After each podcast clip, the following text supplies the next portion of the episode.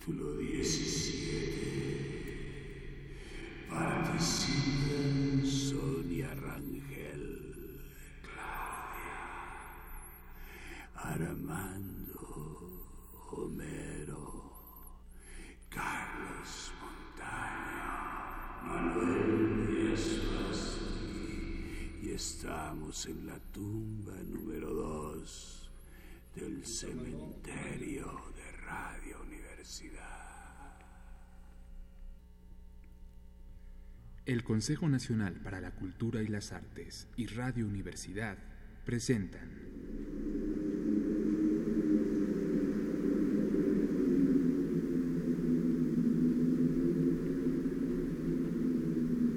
Diario del doctor Sura.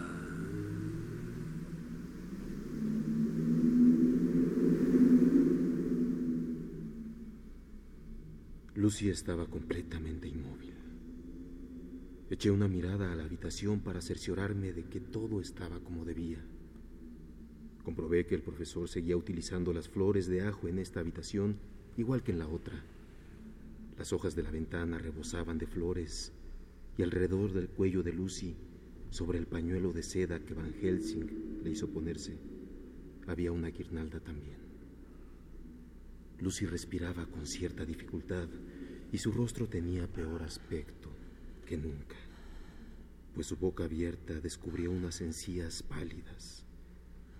Los dientes en la penumbra parecían más largos y afilados que por la mañana. Especialmente, y por algún efecto óptico, los colmillos parecían mucho más largos y afilados que el resto. Me senté junto a ella y poco después la vi removerse inquieta. En ese mismo instante se oyó una especie de aleteo o golpeteo apagado en la ventana.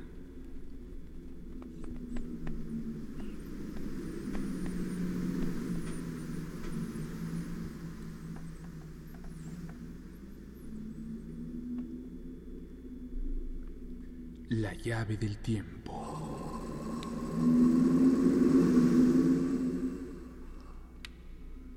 La clave del tiempo.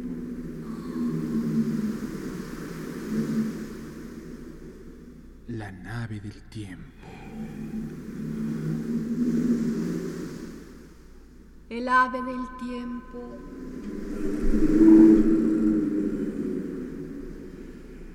La obra maestra de Bram Stoker. Drácula.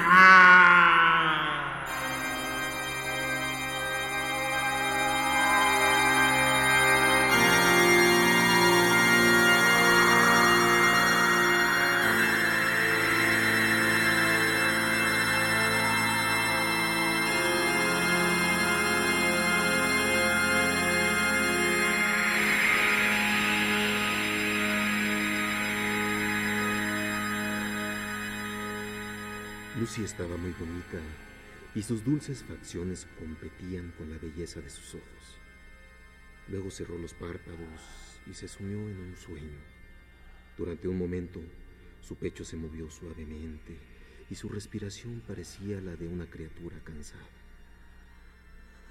Luego, insensiblemente, se operó en ella un extraño cambio que yo le había notado durante la noche. La respiración se volvió estertorosa y abrió la boca, y sus pálidas encías, retraídas hacia arriba, dieron a sus dientes un aspecto más largo y afilado que nunca.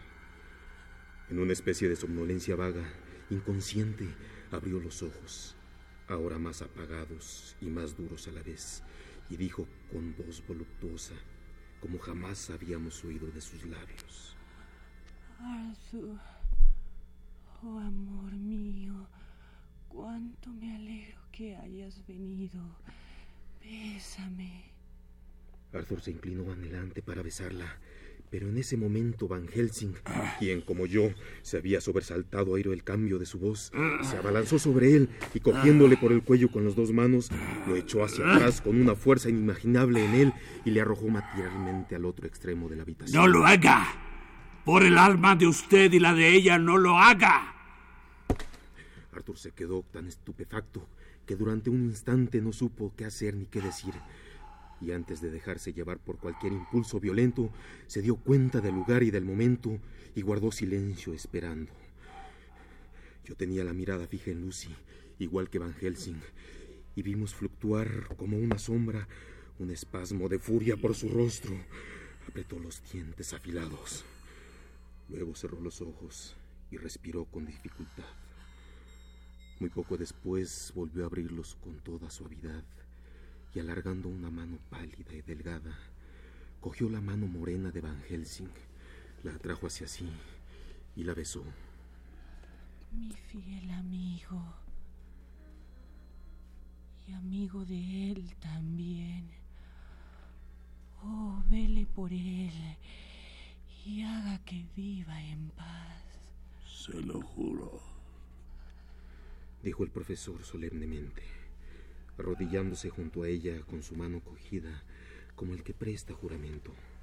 Luego se volvió hacia Arthur y le dijo, Arthur, acérquese, hijo. Cójale las manos a su novia. Acérquese y bésele la frente, pero solo una vez. En vez de sus labios se encontraron sus ojos, y así se despidieron. Los ojos de Lucy se cerraron. Van Helsing, que había estado observando atentamente, cogió a Arthur del brazo y le apartó. La respiración de Lucy se volvió estertorosa otra vez y de repente cesó.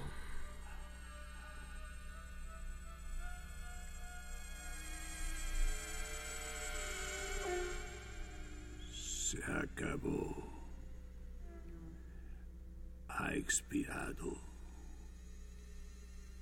Cogí a Arthur por el brazo y le llevé al salón. Se sentó allí y se cubrió la cara con las manos, sollozando de una forma que casi me hizo perder el valor. Regresé a la habitación y encontré a Van Helsing observando a la pobre Lucy con una expresión más grave que nunca. El cuerpo de Lucy había experimentado un cambio. La muerte le había restituido parte de su belleza, pues su frente y sus mejillas habían recobrado un poco la redondez de líneas. Incluso sus labios habían perdido su mortal palidez.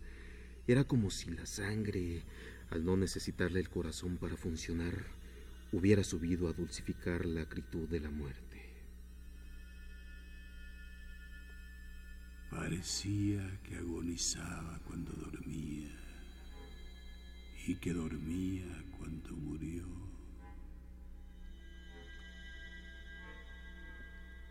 Me acerqué a Van Helsing y le dije, pobre muchacha, al fin ha encontrado la paz.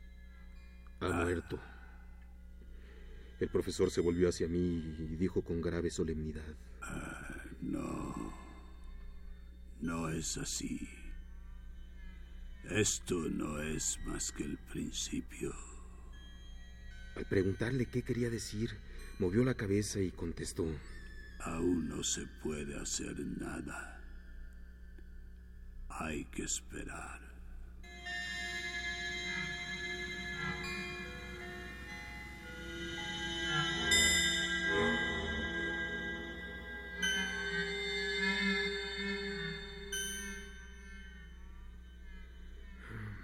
Acordamos que se celebrase el funeral a los dos días, de forma que Lucy y su madre pudiesen ser enterradas juntas. Me ocupé de todas las penosas formalidades y el cortés empresario de la funeraria probó que sus empleados adolecían o estaban dotados de su misma obsequiosa untuosidad. Incluso la mujer que prestó las últimas atenciones a las difuntas me comentó a la manera confidencial de quien pertenece a una profesión del mismo ramo, mientras salían de la cámara mortuoria. Es una preciosidad de cadáver, señor. Es un verdadero privilegio atenderla. No exagero si le digo que honrará a nuestro establecimiento.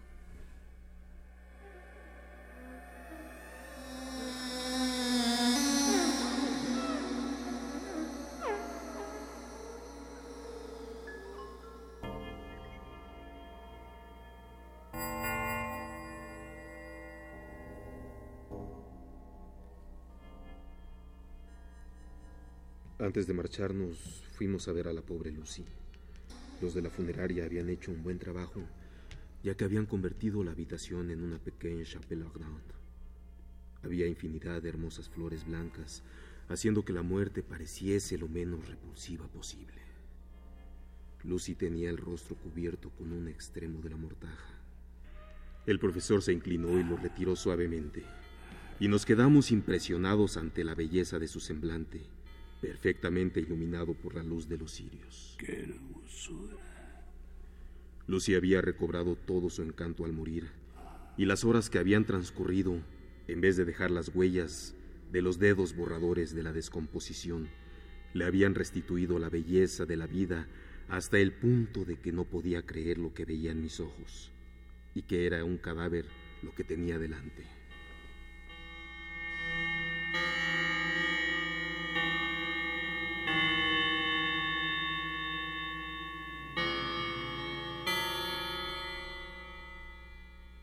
El profesor estaba muy serio. No la había amado como yo y no había razón para que asomasen lágrimas en sus ojos. Me dijo. Él no se mueva. Ahora vuelvo. Salió de la habitación. Regresó con un manojo de flores de ajo silvestre, cogido de la caja que había sin abrir en el vestíbulo, y las colocó entre las demás alrededor de la cama. A continuación se quitó del cuello un pequeño crucifijo de oro y se lo puso sobre la boca. Luego volvió a poner el sudario como estaba y nos marchamos. Me estaba desvistiendo en mi habitación cuando sonaron unos golpecitos en la puerta. Entró el profesor y empezó a hablar inmediatamente. Eh, quiero que me traiga mañana, antes del anochecer, un juego de bisturís para autopsia. ¿Tenemos que practicar una autopsia? Sí, no. Quiero operar, pero no como usted cree. Le diré de qué se trata, pero no cuente una palabra a nadie. sí. Quiero seccionarle la cabeza y extraerle el corazón. ¿Qué? Ah, ¿Cómo? Un cirujano como usted y se horroriza. A usted a quien he visto trabajar sin temblarle la mano ni el corazón en operaciones de vida o muerte que hacían estremecer a los demás. Ah, colmo. bueno, no debo olvidar, mi querido amigo John, que usted la amaba. Pero lo he tenido en cuenta, puesto que soy yo quien va a operar. Usted solo tendrá que ayudarme. Me gustaría hacerlo esta noche, pero no podemos por hartos. Vendrá mañana después del funeral de su padre y querrá verla. Luego, cuando la metan en el ataúd para el sepelio y estén durmiendo todos, vendremos usted y yo. Desatornillaremos la tapa y realizaremos la operación. Después volveremos a colocarlo todo en su sitio fin de que nadie sepa nada, excepto nosotros. Pero, ¿para qué todo eso? La joven está muerta. ¿Para qué mutilar su pobre cuerpo sin necesidad? Si no hace falta la autopsia y no vamos a sacar nada de ello, ningún beneficio para ella, ni para nosotros, ni para la ciencia o el saber humano, ¿para qué realizarla? Sería monstruoso. Amigo mío, compadezco su afligido corazón le quiero aún más por esto. Pero no estamos tratando un caso ordinario. Lucy ha sido contaminada por el mal. Lucy en estos momentos pertenece a los no muertos. La única manera de sacarla del infierno sería cortándole la cabeza. Mi bisturí. Mejor que eso, el cuchillo de la cocina. Y ahora, amigo. Sí, doctor. Puede voltear la cabeza si así lo prefiere. volverse hacia la pared. Lo que tengo que hacer no va a gustarle. Ego implorum fortus de Lucy Westenra. You shall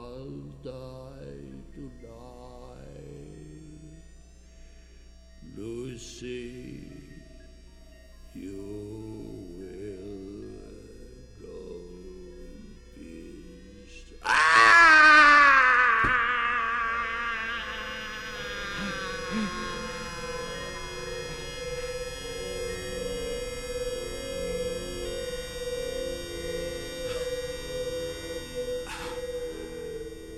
No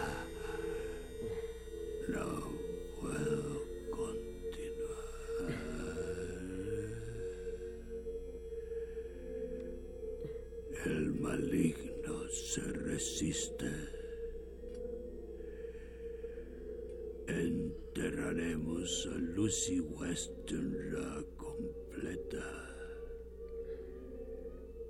Y que Dios nos proteja y proteja a la humanidad.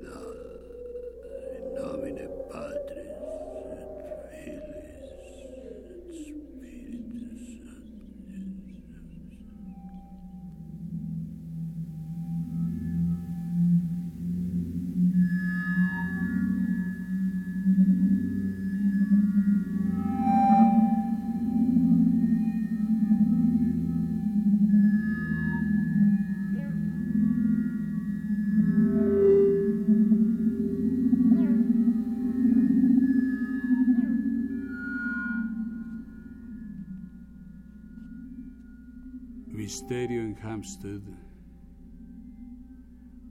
The Westminster Gazette, 25 de septiembre.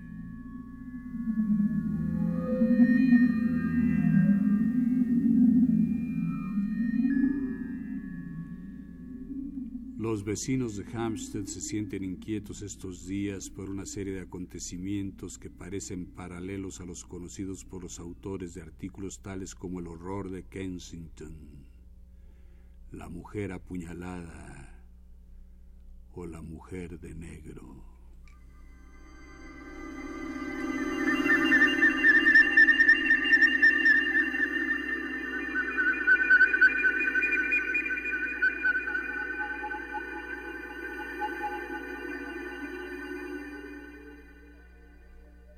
Los dos o tres últimos días ha habido varios casos de niños que abandonaron sus casas o no supieron regresar a sus hogares al terminar de jugar en el brezal.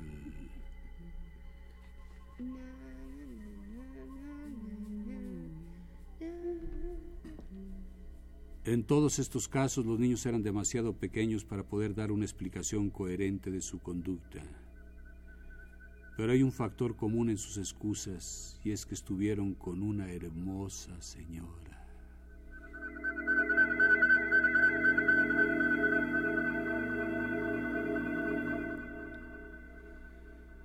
Siempre se les ha echado de menos a última hora de la tarde y en dos ocasiones los niños no han sido encontrados hasta la mañana siguiente. La creencia general de los vecinos es que como el primero de los extraviados dijo que una hermosa dama le había pedido que fuera con ella a dar un paseo, los demás adoptaron la frase y la emplearon cuando se presentó la ocasión.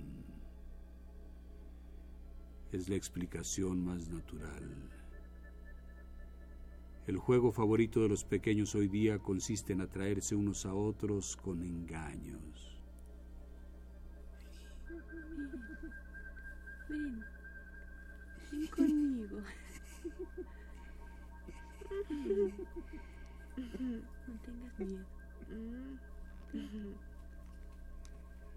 Un corresponsal nos comenta que resulta increíblemente divertido ver a un pequeño fingirse la hermosa señora. Ven. Ven conmigo. Algunos de nuestros caricaturistas podrían aprender una lección de ironía de lo grotesco comparando la realidad con lo representado. Solo de acuerdo con los principios generales de la naturaleza humana, la hermosa señora desempeñaría un papel popular en estas representaciones al fresco. Ven, acércate. Ven. Ven. No tengas miedo. ¿A dónde? Ven. Mi mamá se va a enojar. No, no pasará nada. Me va a regañar. No, no lo hará. ¿Me vas a dar dulces? Sí, muchos. ¿Y juguetes? Muchos. ¿Y vamos a jugar? Claro. Bueno, pero si me regañan, tienes la culpa, ¿eh? Ven. Ven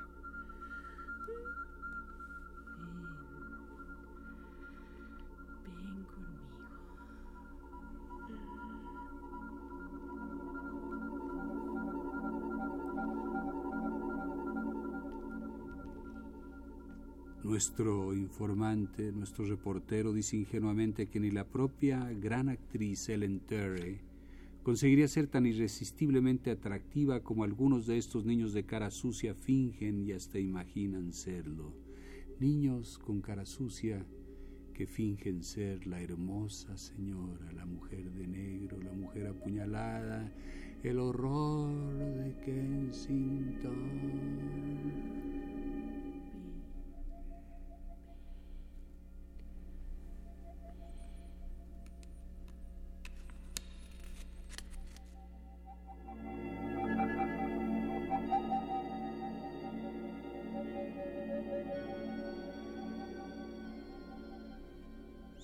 Embargo, hay quizá un aspecto serio en este asunto, pues algunos niños, desde luego todos los que anduvieron extraviados durante la noche, presentan un rasguño o herida en el cuello.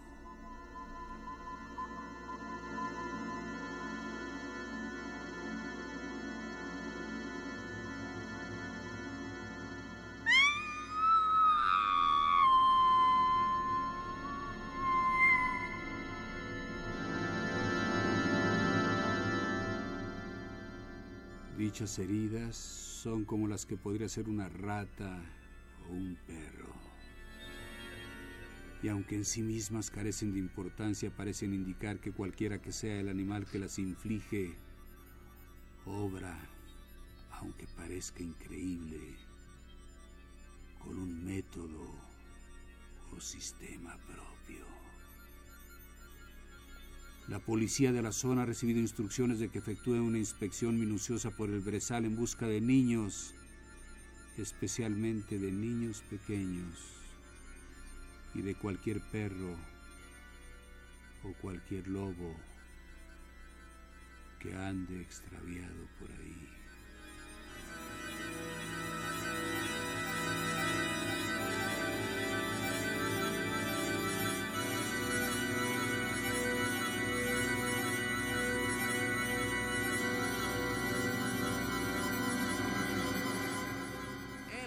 El horror de Hampstead.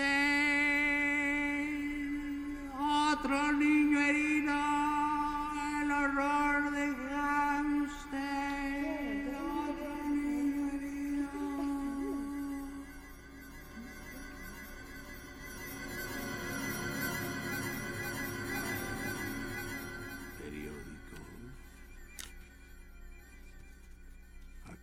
De recibir noticia de que a última hora de la mañana ha sido encontrado un niño extraviado anoche en unos matorrales que hay en la parte del brezal de Hampstead llamada Shooter's Hill, que es quizá la menos frecuentada.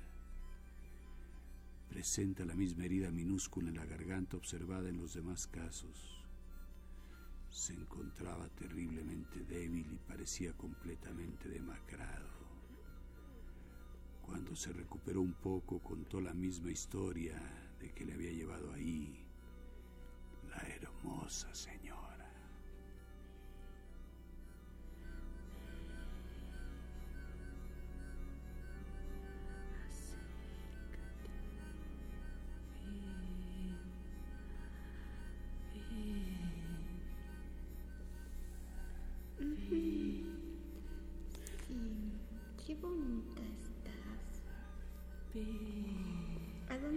Dónde me vas a llevar?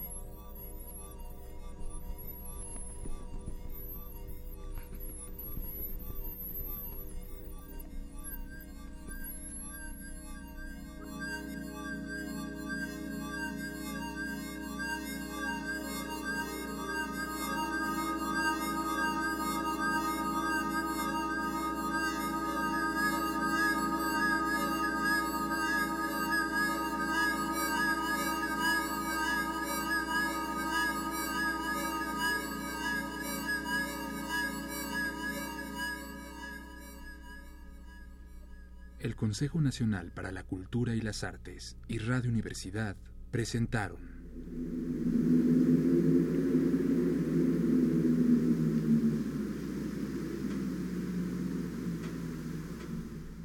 La llave del tiempo.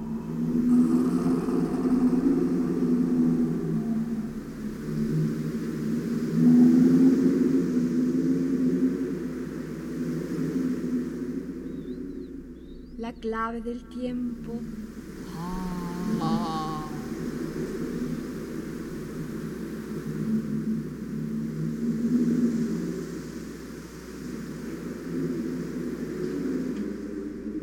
La nave del tiempo.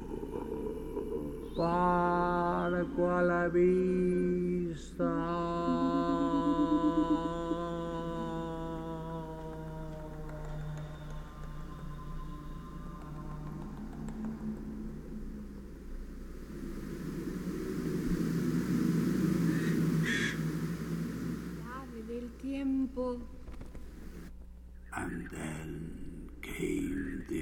Madras.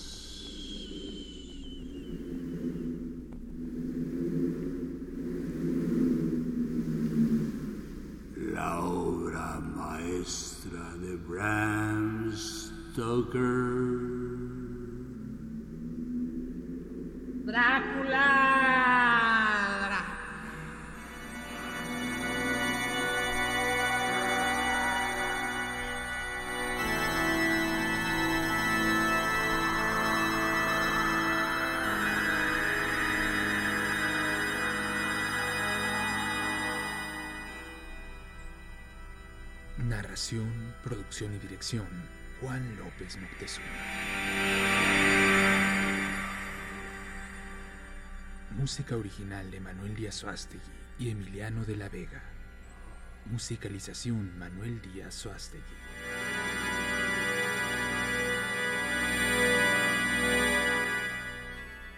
Como el Dr. Seward, Armando Wilcox.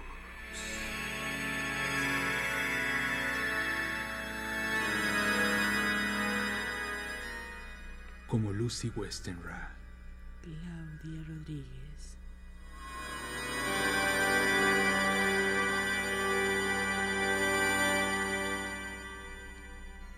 como la enterradora, Sonia Rangel.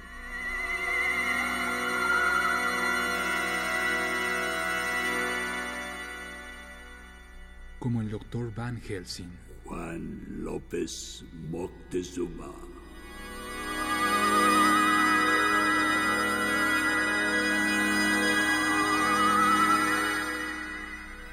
Realización técnica Carlos Montaño. Locutor Homero Bazán Loncha.